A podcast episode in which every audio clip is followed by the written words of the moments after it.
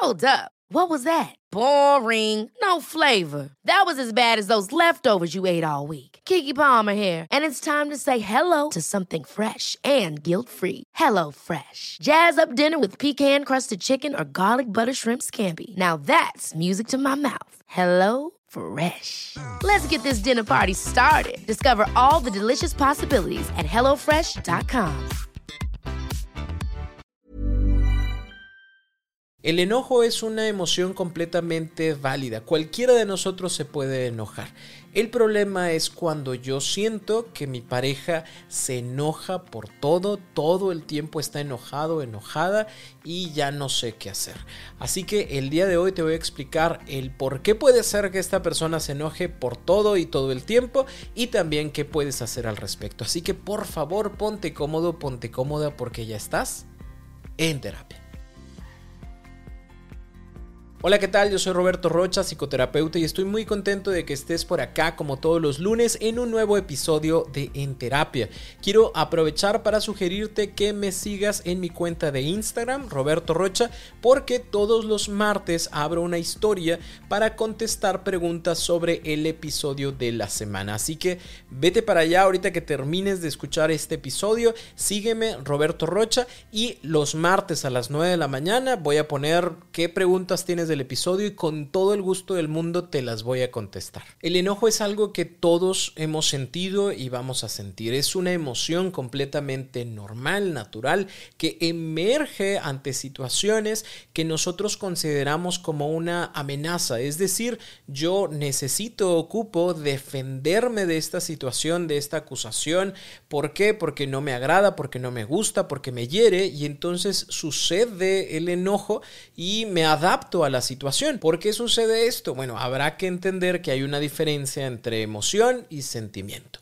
La emoción es aquello que surge y nos ayuda a adaptarnos. Es ahorita, es inmediato, tiene un pico y luego baja.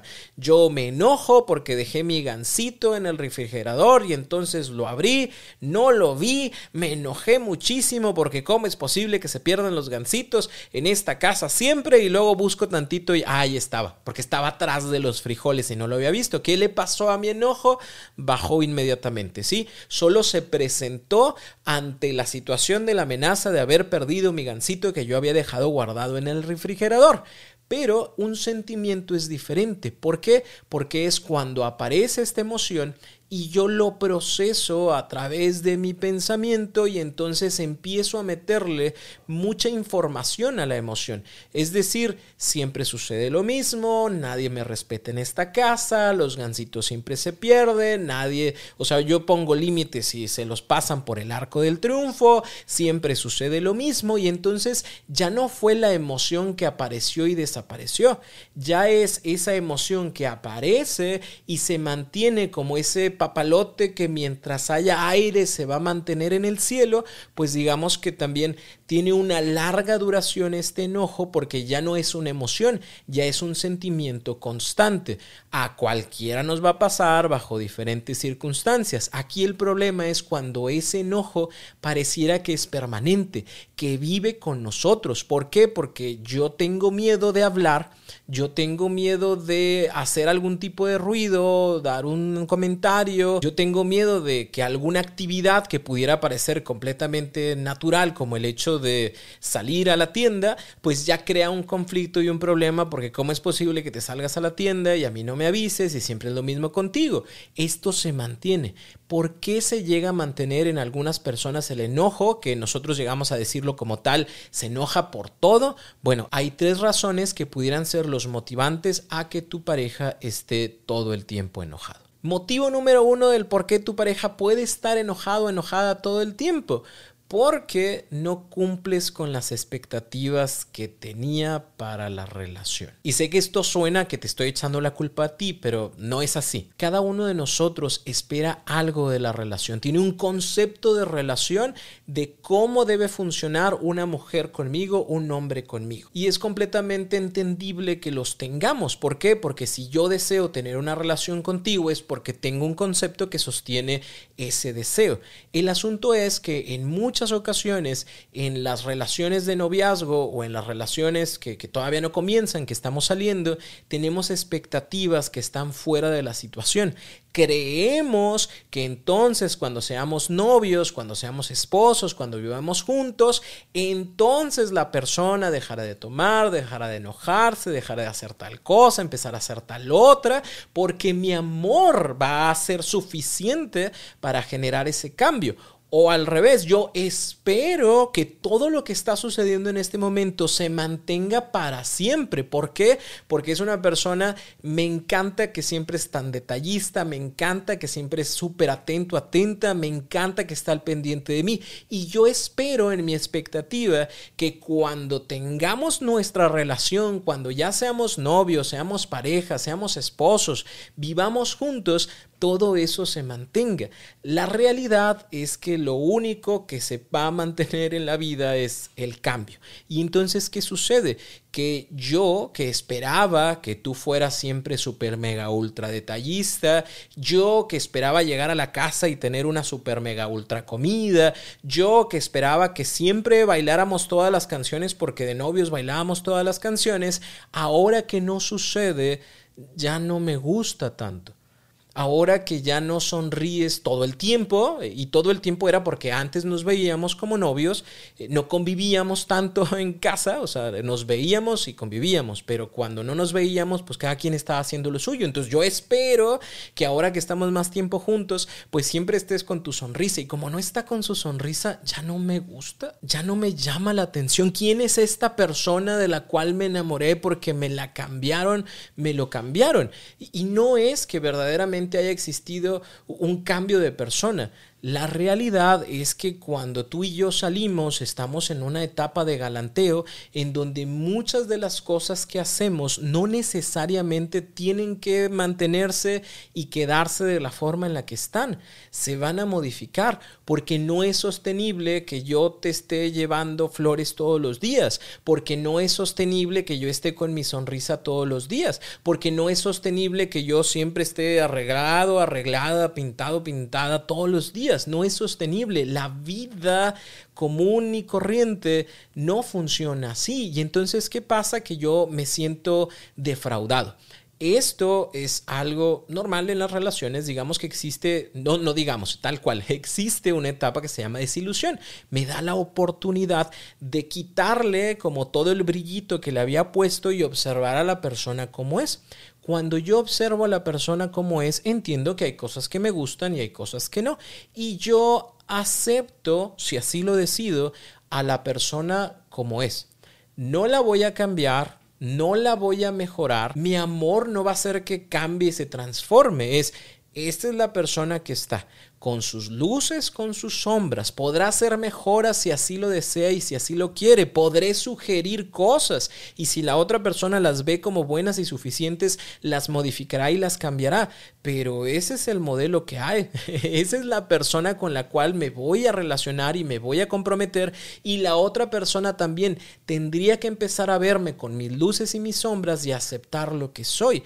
Es un proceso completamente normal y se llama desilusión. Pero hay personas personas que no quieren hacer este proceso. Es como me niego. A mí así me pusieron la persona, así se tiene que quedar. Así deberían de ser las relaciones, así tendría que actuar la otra persona. Y entonces como no estoy obteniendo lo que quiero, me siento defraudado, defraudada. Y entonces ahora a través de mi enojo muestro mi molestia ante el boleto chafo que me vendieron. Ese no es la persona que yo quiero, esa no es la persona de la cual yo me enamoré, así no me gusta. Y estoy tan molesto y tan enojado contigo que cualquier cosa que haces me fastidia, que cualquier cosa que dices me cae mal, que cualquier cosa que haces, pues la verdad es que la veo ya desde estos lentes de tú no eres eso, a mí no me gusta cómo hablas, no me gusta cómo te ríes, no me gusta cómo te vistes, no me gusta los lugares a los que frecuentas, no me agradan tus amigos. Y cuando me hablas alrededor de ese tipo de situaciones, pues mi molestia es constante, está presente porque estoy desde la expectativa de lo que yo creo que debería de ser o desde lo que yo vi en algún momento, esperando que suceda el 100% de lo que vi en ese noviazgo, de lo que vi en esas salidas, enojado o enojada porque no se están cumpliendo las expectativas que yo tenía de la relación, porque para mí una pareja es esto y tú no lo estás haciendo, que me encuentro en ese hartazgo, en ese fastidio, así que constantemente me puedo mantener enojado o enojada por esa situación. Razón posible número dos del por cual tu pareja puede estar constantemente enojado o enojada, porque hay muchos asuntos en el pasado que están sin resolver. Digamos que nuestro tema no tiene que ver con la decepción. Yo entiendo quién eres y entiendo quién soy. Lamentablemente hay muchos temas que han surgido entre nosotros que nunca los logramos hablar. ¿Por qué? Porque tenemos un problema de comunicación y nuestro problema de comunicación es que no nos entendemos, que no hablamos de los temas como realmente deberíamos de hablarlo, creemos que estamos hablando y resolviendo temas, pero en realidad lo único que estamos diciendo son palabras bonitas. Hubo un problema entre nosotros, hubo una infidelidad, ¿no? Resulta que yo encontré mensajes con otras personas por parte de mi pareja. Y entonces yo que me enojé muchísimo, te dije, por favor, ya no lo hagas y tú dijiste, sí, mi amor, ya nunca más lo voy a hacer porque tú eres lo más hermoso y lo más bello de mi vida. Pero ya no se volvió a tocar el tema, ya no se habló de compromisos. Yo estoy constantemente pensando en que eso puede llegar a suceder de nuevo, de tal forma que cuando yo observo que te acercas a una persona, al cajero o a la cajera del banco, a la persona que pasa por la calle y te saluda y dices buenos días, yo pienso que eso va a volver a pasar. Y cuando yo quiero hablar contigo del tema, decirte, oye, es que me, enojó cómo le hablaste a, la cajera, tú lo que haces es como, ay, otra vez lo mismo, no se supone que ya habíamos superado esa situación, que ya me habías perdonado y entonces, ¿qué pasa?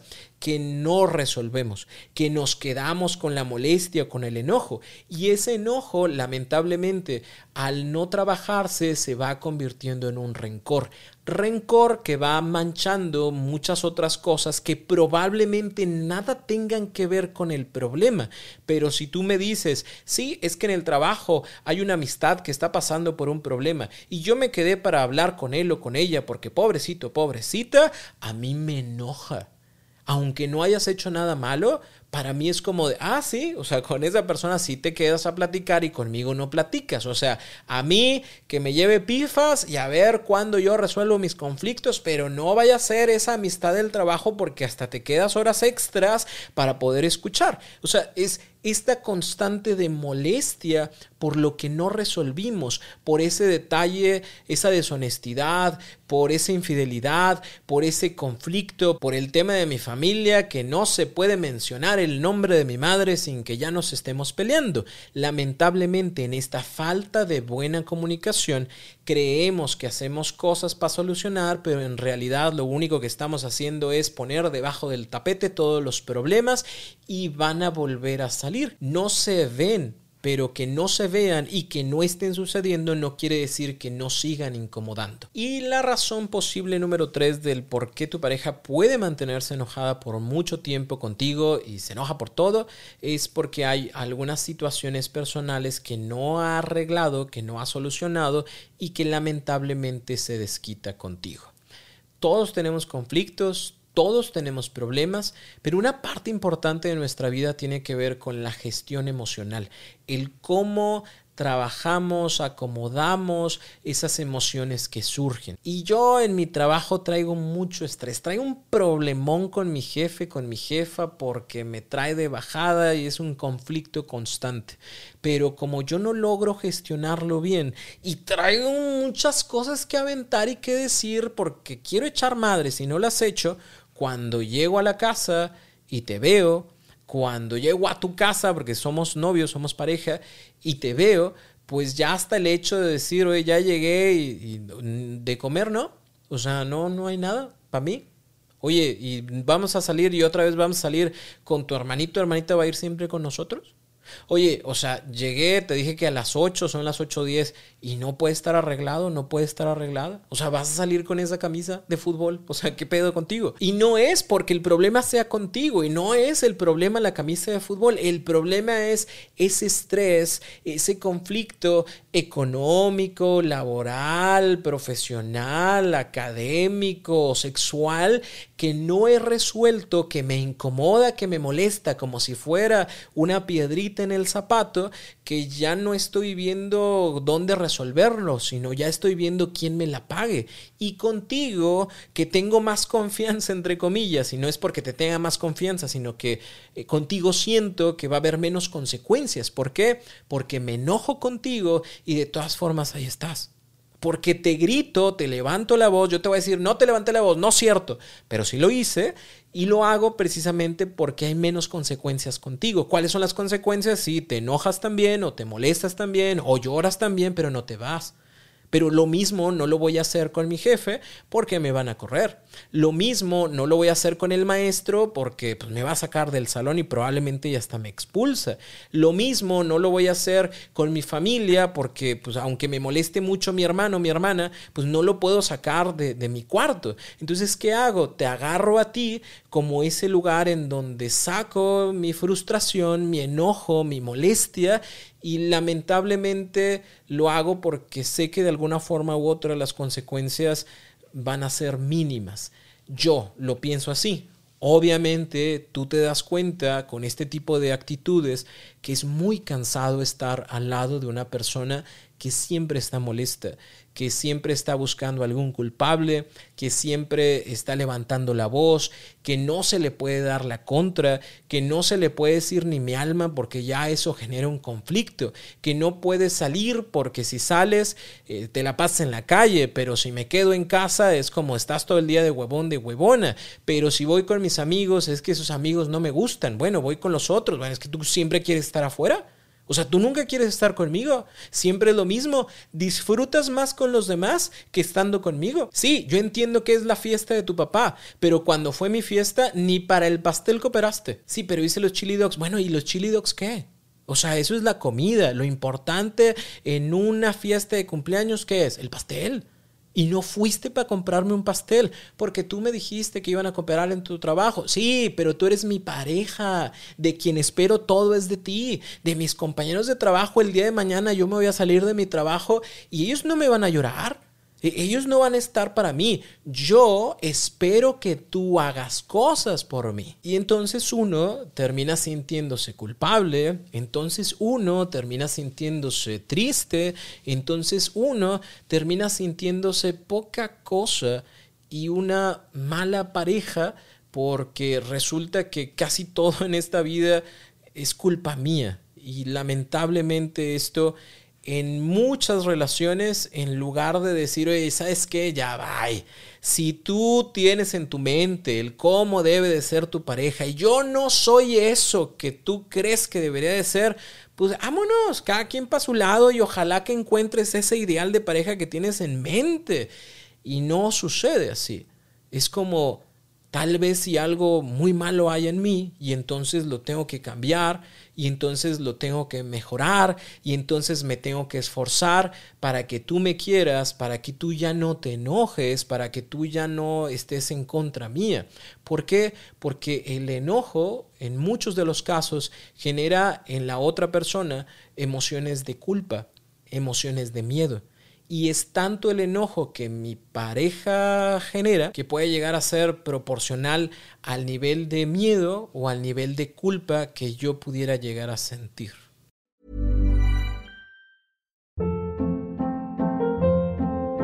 Hold up. What was that? Boring. No flavor. That was as bad as those leftovers you ate all week. Kiki Palmer here, and it's time to say hello to something fresh and guilt-free. Hello Fresh. Jazz up dinner with pecan-crusted chicken or garlic butter shrimp scampi. Now that's music to my mouth. Hello Fresh. Let's get this dinner party started. Discover all the delicious possibilities at hellofresh.com. Y si tú estás en esta situación y estás pensando en qué puedo hacer para ayudar a mi pareja, hay tres puntos que me gustaría compartirte. El primero de ellos es ayuda a tu pareja a gestionar sus emociones. Sí, todos somos responsables de los actos de nuestras emociones, de lo que hacemos con nuestras emociones. Yo soy responsable. El asunto es que no todas las personas recibieron la misma información. Con ayudar no quiero decir que tú te hagas responsable de su gestión emocional, sino que brindes información para que la otra persona entienda la importancia de validar sus emociones, porque es válido que te enojes, papacito, mamacita, te puedes enojar, se vale. Lo que no se vale es que con tu enojo realices cosas que me lastimen a mí o que lastimen a terceros. No se vale. ¿Por qué? Porque tú te enojas en tu trabajo y te entiendo que te enojes en tu trabajo porque el bendito, bendita jefe que tienes nomás no da para tres kilos, pero tú llegas y me gritas a mí.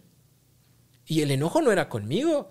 E-, el enojo era por tu trabajo, por la frustración de las cosas que no salen, de aquello que te pidieron a última hora y resulta que ni cenaste, llegaste tarde a la casa y venías bombo de tu cabeza. Te lo entiendo, pero yo no tengo la culpa.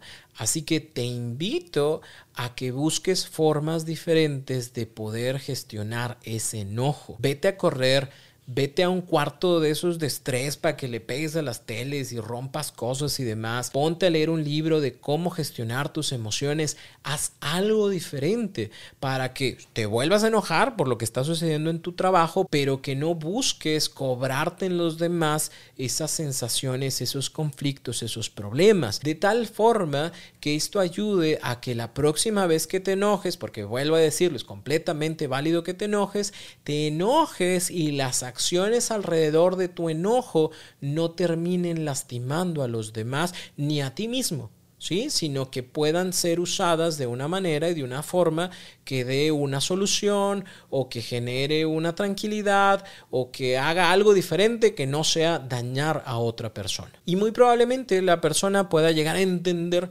cómo su enojo es valioso, pero el enojo no justifica sus acciones ni significa que es la realidad fehaciente de las cosas. No es decir, porque yo siento una emoción, entonces eso significa que es real. Yo me siento muy enojado contigo porque vas a ir a cenar con los de tu trabajo. ¿Por qué? Porque unos de tu trabajo yo sé que te tiran la onda. Yo sé que te tiran la onda. Y por eso mismo no deberías de ir porque por eso me enoja. A ver, ta, ta, ta, ta. Está bien, entiendo tu enojo, entiendo tu molestia, eh, y sí, probablemente haya personas en mi trabajo que me tiren la onda. Si bien es cierto, la posada o los traguitos después del trabajo no son propiamente parte del trabajo, es decir, no están en el contrato de y usted tiene que asistir a la posada y tiene que ir a los traguitos de los viernes y tiene que estar en todas y cada una de las juntas fuera del horario, si bien no viene en el contrato, sí son cosas importantes que yo quiero realizar en mi empresa porque el hecho de conectar con otras personas a mí me ayuda y aparte me desestresa y aparte puedo conocer a mis compañeros, a mis compañeras desde otras perspectivas que a lo mejor no lo haría si solo nos viéramos en la oficina. Pero también me encantaría que vieras que soy una persona comprometida con, con, la relación, comprometida, comprometido contigo y que aunque haya otras personas en este mundo que anden tras mis huesitos, pues yo sigo respetando la relación. Te puedes enojar, más tu enojo no significa que porque te sientes enojado o enojada yo tengo que actuar de determinada manera para que no te enojes. Es me enojo y voy a entender o tratar de entender mi enojo, voy a tratar de hacer consciente el motivo, la razón, la circunstancia, pero también voy a tratar de entender y, tener esa apertura con mi pareja de que hay cosas que van a suceder a pesar de que a mí no me gusten. Y poco a poco, mientras se vaya trabajando en esta situación y sigue existiendo la confianza, el respeto en la relación, pues el día de mañana es como va a haber tragos el viernes en la noche. Ah, bueno, pues órale, nos vemos hasta mañana o me marcas cuando llegues o cosas que ya no estén relacionadas con el enojo. Puede no gustarme, es un hecho, pero ya no me estoy enojando contigo ni con la situación. Ahora, que si esto no funciona, porque ya me dice Roberto, yo ya lo intenté, ya le dije, ya hablamos, no me escucha, Opción número dos, punto número dos, hazle la invitación de que inicie un proceso terapéutico. A veces las personas no están dispuestas a escuchar de su pareja las cosas, pero pudieran entenderlo si hay un o una profesional que les puede explicar este tema de cómo se manejan las emociones, por qué nos sentimos como nos sentimos en determinadas situaciones, entender desde dónde viene este enojo, porque ahora, gracias a terapia, yo entiendo que esta, este comportamiento de, ¡eh! ¿A dónde vas? No te vas a ir sin mí, siempre tienes que estar a mi lado, es porque cuando estaba chiquito, chiquita, y yo veía que mi mamá se salía y entonces en algún momento mi mamá le fue infiel a mi papá y se separaron, ese miedo prevalece y yo siento que si tú sales, pues en algún momento vas a encontrar a alguien y me vas a cortar. Yo entiendo que ahora mi inseguridad que se transforma en enojo tiene que ver con mi baja autoestima y que lamentablemente yo pienso y creo que lo que pienso y creo pues es la realidad del mundo mundial y que así tienen que ser las cosas. Bueno, ahora lo entiendo y lo empiezo a modificar porque hago conscientes estas cosas y luego me doy la oportunidad de actuar de manera diferente y empezar a generar un cambio en mí. Que a lo mejor tú vas a decir, nunca va a cambiar. Hay cosas que probablemente no y hay otras cosas que probablemente sí. ¿El cambio de qué depende? Depende de la necesidad de que exista ese cambio. Yo soy quien decide que hay ciertas cosas que en mi vida ya no pueden existir. Porque toqué fondo o porque hago consciente que esa situación me hace mucho daño o le hace daño a las personas con las cuales me rodeo. Y me comprometo a poco a poco ir generando algo diferente, a pensarlo diferente. Y entonces tenemos, en algún momento hablamos de cambio 1, cambio 2, tenemos ya no un cambio 1, que el cambio 1 es ese cambio de, forma. Es como que hago que cambio para que estemos juntos, para que no te enojes, pero no más que ya te acostumbres o nos quedemos juntos, pues ya no tengo que volverlo a hacer. Lo que queremos nosotros son esos cambios 2, un cambio de fondo en donde yo entiendo que mi molestia de que tú vayas a otros lugares tiene que ver con ese tema de mi infancia, pero ahora también entiendo y hago consciente que los temas de mi papá y de mi mamá nada tienen que ver con nosotros. Sí, hay algo que se parece en el hecho de que somos pareja, pero de ahí para allá somos personas completamente diferentes y yo no tendría por qué sentirme enojado o enojada por esa situación. Más bien tendría que ver en mi presente el compromiso, la responsabilidad que como pareja tenemos y poder sentirme tranquilo, tranquila porque te vas a ir a la fiesta del trabajo porque va a ser la posada y, que pues no es con parejas y acá primeramente Dios nos vemos y me contarás cómo te fue, pero ya lo entendí y ahora lo hago diferente. ¿Qué otra opción es el hecho de que ustedes vayan juntos a terapia de pareja? ¿Por qué? Porque en algunas ocasiones el hecho de que mi pareja se mantenga constantemente enojado o enojada no tiene que ver con los tres temas que hablamos al principio. A lo mejor tiene que ver con la manera en la que yo interactúo ante las cosas. A veces no somos muy conscientes de eso, ¿no? Yo es, mi pareja se enoja mi pareja hace cara, mi pareja, pero pocas veces me pongo yo a ver cómo participo también en esa situación y resulta que algo que yo hago constantemente cuando no me gusta algo es hacer el sonido del... ¿Alguna vez lo has escuchado?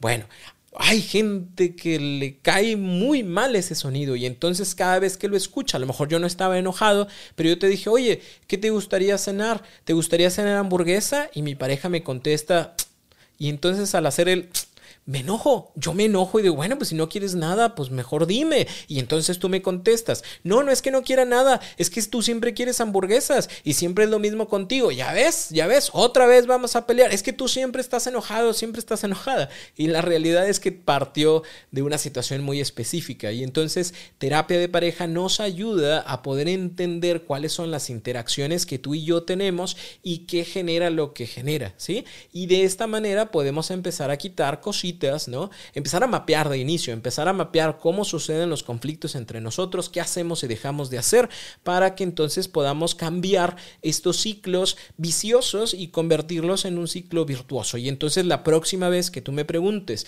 oye, eh, ¿qué quieres de comer o qué se te antoja de cenar? En lugar de que digas, mm", vas a decir, no lo sé Hoy no lo sé, pero ¿qué te parece si hoy decides tú, mañana decido yo? Y entonces ya no es ese ciclo vicioso que nos mantiene en conflicto y que nos deja sin cenar porque ya estamos bien enojados, sino más bien es esa nueva forma en la cual decidimos cosas para nuestra relación. ¿Me explico? Entonces de eso nos ayuda la terapia en pareja.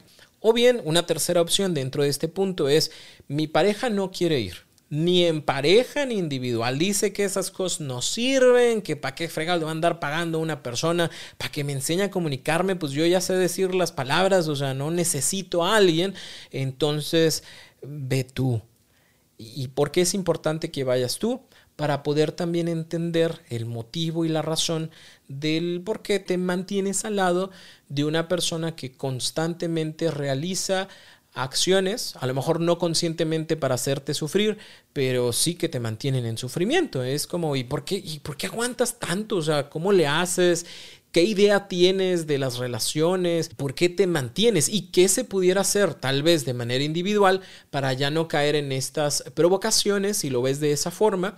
¿O qué hacer en lo individual para ya no seguir manteniendo ciertos conflictos? ¿O qué hacer en lo individual para tomar una decisión si continuar o no continuar en esa relación? ¿Por qué? Porque en algunos casos se normaliza la agresión, se normaliza el enojo, porque yo también tuve un papá, una mamá muy enojón, muy enojona y es normal, sea, toda la gente se enoja. Oye, sí, pero, pero siempre. Oye, sí, pero nunca se ponen de acuerdo. Oye, sí, pero nunca llegan a un acuerdo. Oye, sí, pero siempre levanta la voz. Oye, sí, pero siempre avienta cosas. O sea, es normal. Sí, pero nunca me ha pegado. O sea, tampoco está tan mal. Y lamentablemente al normalizar este tipo de situaciones, pues te mantienes, te quedas. Y aunque se normalice la situación, las emociones siguen estando ahí y hay una sensación de que no es agradable y de que no es bueno. Entonces sí es importante, si tu pareja no desea ni terapia individual ni terapia de pareja, que te des tú la oportunidad de iniciar un proceso terapéutico. Y el punto número tres es salir de las expectativas y entrar en el terreno de la realidad y de la aceptación. Tu pareja va a cambiar aquello que desee cambiar y aquello que note como una necesidad cambiar. Si no lo ve de esa forma, no va a suceder por más que a ti te duela, por más que te genere conflicto, si la otra persona en realidad no lo ve como tal, pues no habría una necesidad de cambiarlo. Y a lo que queremos llegar es a salir de esa expectativa de él o ella tendrían que cambiar porque dice que me ama, él o ella tendrían que ser diferentes porque dice que me respeta y que me quiere muchísimo, él o ella tendrían que hacer o dejar de hacer determinadas cosas porque dice que quiere salvar la relación y que le va a echar ganas. Sí, pero no las hace. En dado caso que no las haga, es como no las hace. Entonces sería bueno pasar de la expectativa a la realidad. Y puede pasar dos cosas. Desde esta aceptación, yo entender que mi pareja va a actuar de determinada forma en determinadas situaciones y así va a ser. O sea, yo tengo una pareja que sí, se enoja por todo y lo que le digo y lo que le hago y lo que no le hago le molesta. Así que yo no quiero salir de la relación porque considero que es una relación que en otros aspectos funciona bastante bien, solo voy a asumir esa situación. Asumirlo o aceptarlo no significa que lo aplaudo y que sé yo que está bien, no me gusta. Yo sé que no me gusta, pero también sé que la otra persona no lo va a cambiar, no lo va a modificar y yo asumo las consecuencias de esta situación. O bien yo puedo decir, ya no quiero estar aquí porque entiendo que hice y dije lo que podía, busqué generar la ayuda necesaria, eh, busqué brindar información que generara el cambio, pero la otra persona ha decidido que no es algo importante, que no es necesario generar ese cambio. Así que yo sé que se hizo lo que se pudo y el día de hoy digo, ¿sabes qué? No más ¿Por qué? Porque no merezco ser tratado de esta forma, porque no merezco que haya este tipo de conflictos constantes, porque no quiero yo estar batallando toda mi vida con alguien que está todo el tiempo enojado, que no importa si hago no hago, si digo no digo, de todas formas va a haber regaño, de todas formas va a haber castigo, de todas formas va a haber un conflicto. Tú tienes la posibilidad de elegir, pero para poder hacerlo hay que salirte de la expectativa y empezar a ver las cosas desde la realidad, de lo que se puede hacer, de lo que no se puede hacer, de lo que te puedes permitir y de lo que no sería bueno permitirte. Te reitero la importancia de iniciar un proceso terapéutico. Va a ser sumamente importante el hecho de que te acompañes de un o de una profesional que pueda darte luz ante este tipo de situaciones para que seas tú quien tome la mejor decisión para tu vida. Si en algo puedo ayudarte, por favor ve a www.robertorocha.com.mx diagonal terapia en línea. Ahí puedes encontrar información para hacer terapia con un servidor o bien hacer terapia con otros colegas que yo te recomiendo porque los conozco y porque muchos de ellos han sido maestros en mi formación como psicoterapeuta. Y si no es conmigo y si no es con ellos, en donde sea, en donde sea vas a encontrar un o una profesional que puede acompañarte en tu situación a buscar una solución, a buscar una aceptación. Hay cosas que no se cambian, pero se asumen, así que lo importante es que tengas ese acompañamiento para tomar una buena decisión y una buena acción pertinente. De igual forma, si puede ayudarte a través de mis talleres en línea, sobre todo en este tipo de casos, el taller de terminar o continuar, el taller de amar consciente o el taller de amarme más, porque en algunas ocasiones a veces permitimos mucho precisamente porque nuestra autoestima no anda bien, porque nuestro concepto personal está muy perdido, porque yo creo que vine a este mundo para satisfacerte a ti y como me vaya a mí no importa y por eso es importante trabajar en el tema de la autoestima. En cualquiera de estos talleres puedes aplicar el cupón en terapia para que te dé un 40% de descuento y estos los puedes encontrar en www.robertorocha.com.mx diagonal talleres en línea. Espero que esta información te ayude y si estás escuchando esto por Spotify o por YouTube, contesta la pregunta de qué te llevas de este episodio. Te va a servir mucho expresar, pero también le va a servir mucho a otras personas para que si tienen dudas de escucharse o no este episodio, digan, mira, ¿sabes qué? Yo también quiero ser como tal persona que aprendió o se quedó con tal cosa de este episodio. Le vas a ayudar muchísimo a otras y te va a servir también mucho como una forma de expresión. Recuerda que todos los martes abro una historia en Instagram para poder contestar tus preguntas del episodio de la semana, así que nos vemos por allá y en cualquiera de las otras cuentas, en TikTok, en Facebook, en Instagram, en YouTube. Me va a dar mucho gusto leerte por allá, verte por allá y si tienes alguna duda, por favor, escríbela en esas redes sociales. Me voy a tardar un poquito, pero con todo gusto te contesto. Yo soy Roberto Rocha, psicoterapeuta, me dio mucho gusto compartir contigo hoy y nos escuchamos el próximo lunes en un nuevo episodio de En Terapia.